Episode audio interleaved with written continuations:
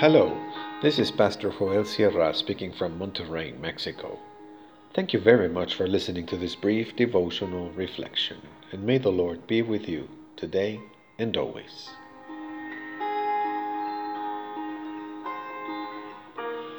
First, the heart.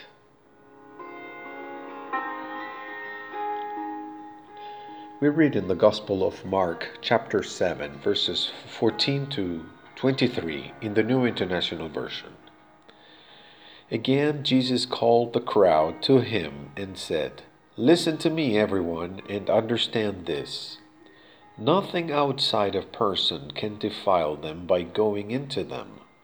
Rather, it is what comes out of a person that defiles them.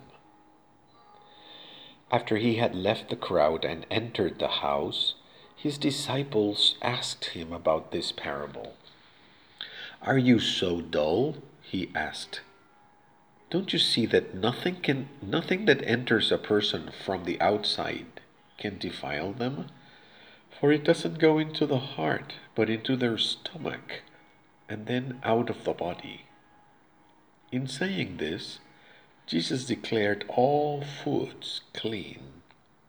He went on, What comes out of a person is what defiles them, for it is from within, out of a person's heart, that evil thoughts come sexual immorality, theft, murder, adultery, greed, malice, deceit, lewdness, envy, slander, arrogance, and folly. All these evils come from inside and defile a person.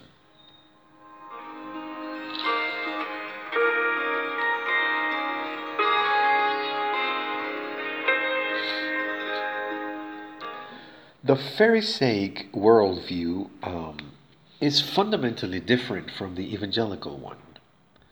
For the Pharisees, evil is outside in the context. Care must be taken to keep the heart clean from all external contamination. Instead, for the Lord Jesus, evil is a matter that originates in the human heart, and the problem is not solved from the outside in. If the human problem is not solved by changing the exterior, nor by taking care of not being contaminated by the influences of the context, then a more drastic solution is required. There must be a change of heart. In evangelical anthropology, the human problem is within, and it can be solved if we let God change the heart first. The change is from the inside out. It occurs first in the individual, and then it is manifested in the outer context. So, what is needed is a heart transplant. It is not enough just to change customs or place of residence. You have to bend the knee and pray to the Lord Create in me a clean heart, and renew a right spirit within me.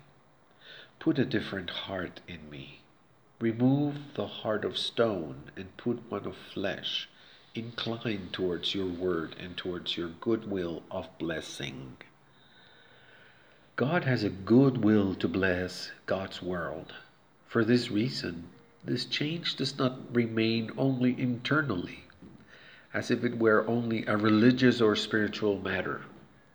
The, cha- the change of heart manifests itself in all areas of life, in our marital relationship, and in our role as fathers and mothers, or as sons and daughters, in our businesses, and in the way we use money, in our conduct in the public sphere, at work, at school, or with neighbors. The change overflows from the heart to the outer reality.